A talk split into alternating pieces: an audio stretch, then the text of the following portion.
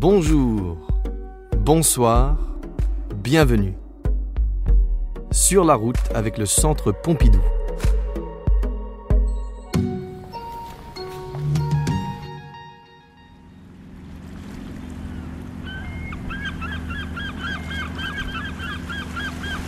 Il ne faut que quelques minutes de bateau pour atteindre l'île aux moines depuis Port-Blanc. Oui, nous sommes en Bretagne.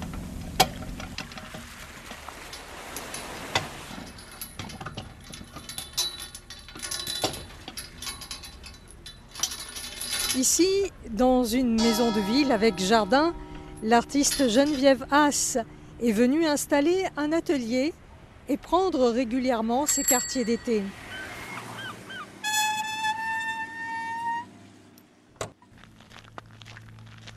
Ces lieux, Christian Brien, chef des collections modernes au centre Pompidou, les connaît bien et c'est lui qui va nous les faire visiter. La maison de Geneviève Haas à, à l'île aux Moines, dans le golfe du Morbihan, euh, c'est vraiment un lieu inscrit dans un village euh, muni d'un jardin. Mais donc c'est ce côté finalement très sociable de cette maison qui n'est pas du tout euh, isolée. Geneviève Haas, de toute façon, est une, est si on peut dire, puisqu'elle est née à Vannes. Ses premières années se sont déroulées sur la presqu'île de Ruisse, auprès de sa grand-mère, donc non loin de, de l'île aux Moines. C'est un lieu où elle est très souvent euh, revenue.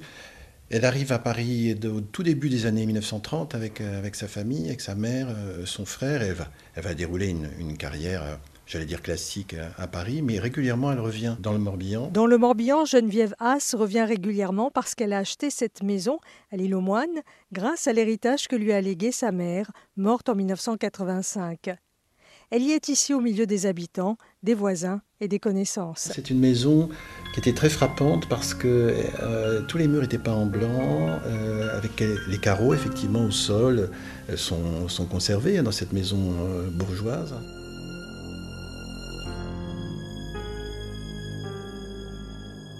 Blancheur immaculée, espace infini, voilà le décor pour les travaux de Geneviève Haas, si connue pour ses peintures minimalistes, espace bleu, parfois ponctué de blanc.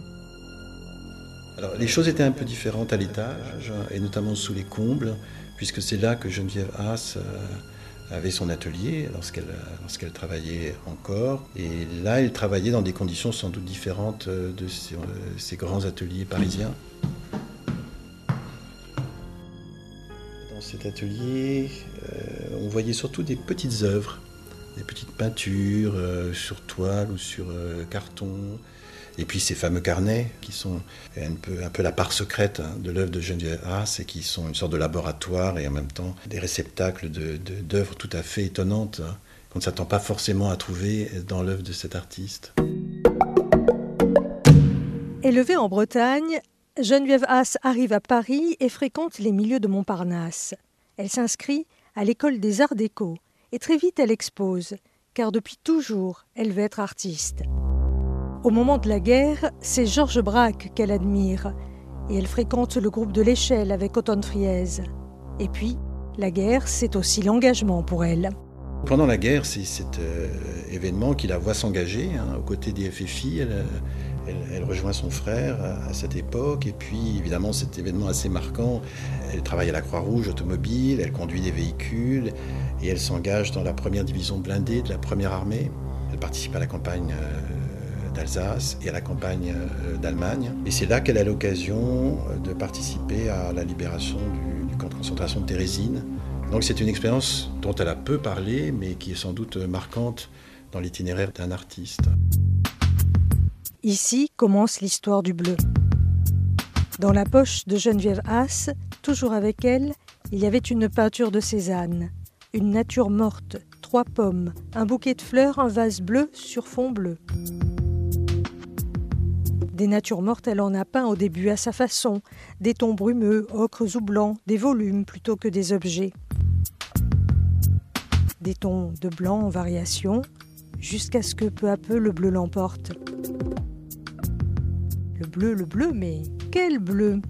Azur, cyan, outre-mer, bleu de Prusse, bleu de cobalt, cher à Turner, ou bien indigo, smalt, céruléum, barbeau, persan, givré, charrette, de Nîmes, électrique ou bleu de France et même Tiffany, tendant sur le vert.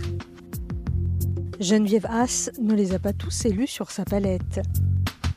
Et si l'on suit Vassili Kandinsky, on se dit qu'elle a peut-être choisi un bleu calme et muet, le plus éloigné possible des bleus profonds de la tristesse humaine.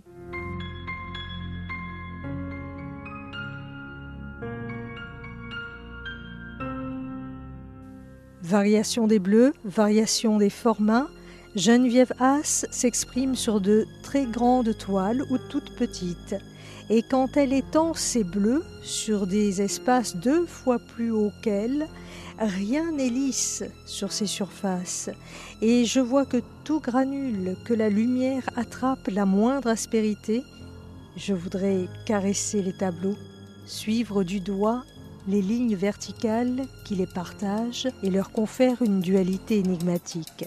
Il y a toujours un piège dans la peinture de Geneviève A, c'est de penser que ces peintures ont un rapport avec le paysage, avec la mer, la rencontre de la mer et du, ciel, c'est un peu une banalité. Hein.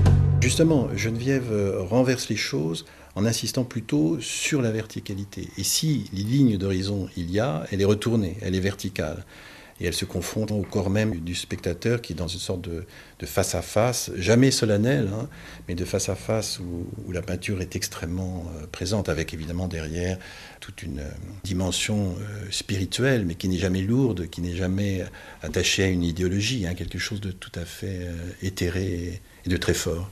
Horizon au-delà de la mer, vertical au-delà de l'homme.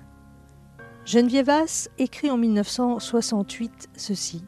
L'espace se compose de formes sommaires et sensibles qui s'équilibrent par la masse et par la lumière. Une architecture secrète se crée. Échafaudage que l'on retire doucement, laissant une construction jamais noyée, mais toujours présente, souvent à la limite de la lumière. Construction secrète.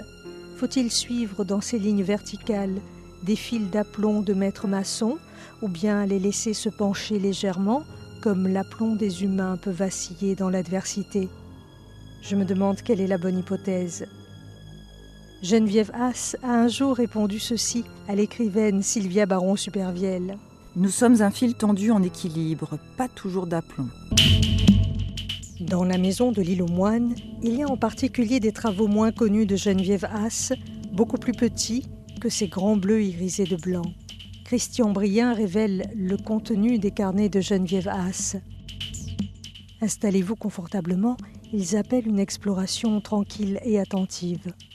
Les carnets, c'est une dimension effectivement qui n'a pas été beaucoup euh, montrée. D'abord parce qu'il est, difficile de, montrer des carnets. Dans une vitrine, on les ouvre à une page. Alors, Geneviève a souvent utilisé des carnets du commerce.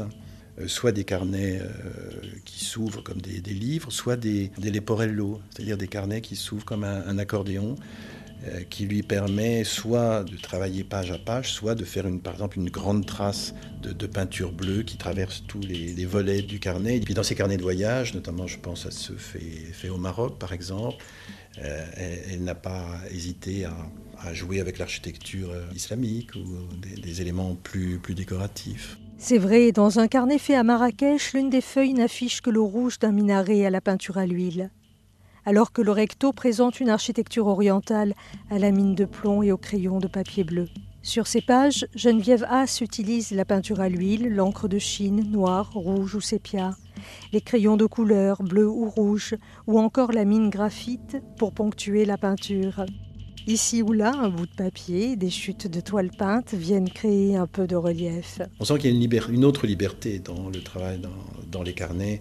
Et il arrive même que Geneviève peigne entièrement en rouge telle ou telle page de ses carnets. Sylvia Baron-Supervielle, l'écrivaine et poétesse, a écrit ceci au sujet des carnets de Geneviève Haas. La peinture met debout le carnet. Il s'entr'ouvre lentement. Ses pages tournent par légers sursauts comme si se réveillait. La peinture les tient droites, ses passages les modèles. Voyage hors du carnet. Jeu avec les ouvertures dégagées. Ce ne sont pas des signes, ce ne sont pas des mots. Frottement de la brosse ou du couteau. Composition du silence, de la couleur. Un silence qui voit lorsqu'on lui tourne le dos.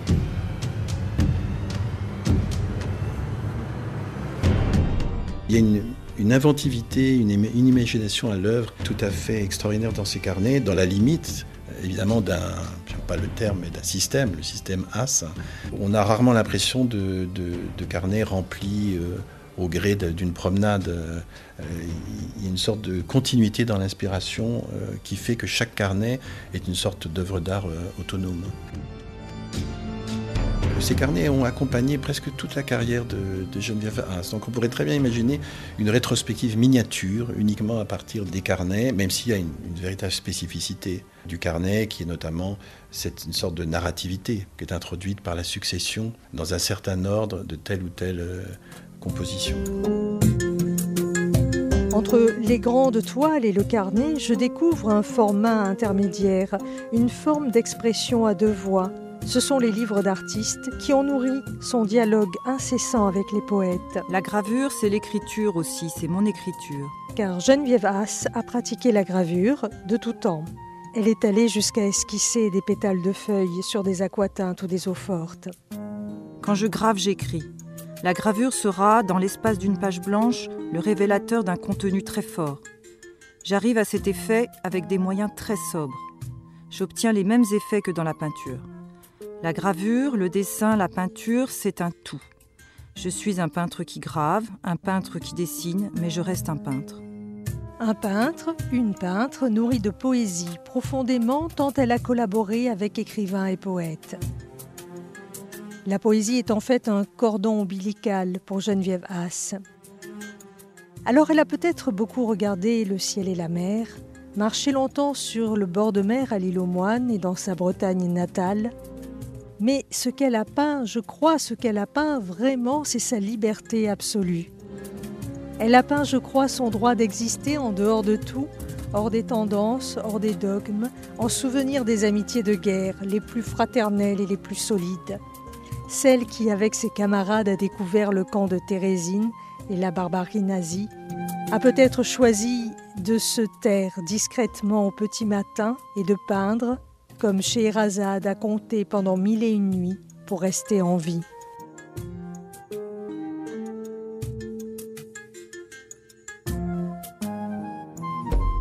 Ceci était un podcast du Centre Pompidou, conçu par Christine Siméon, journaliste à France Inter.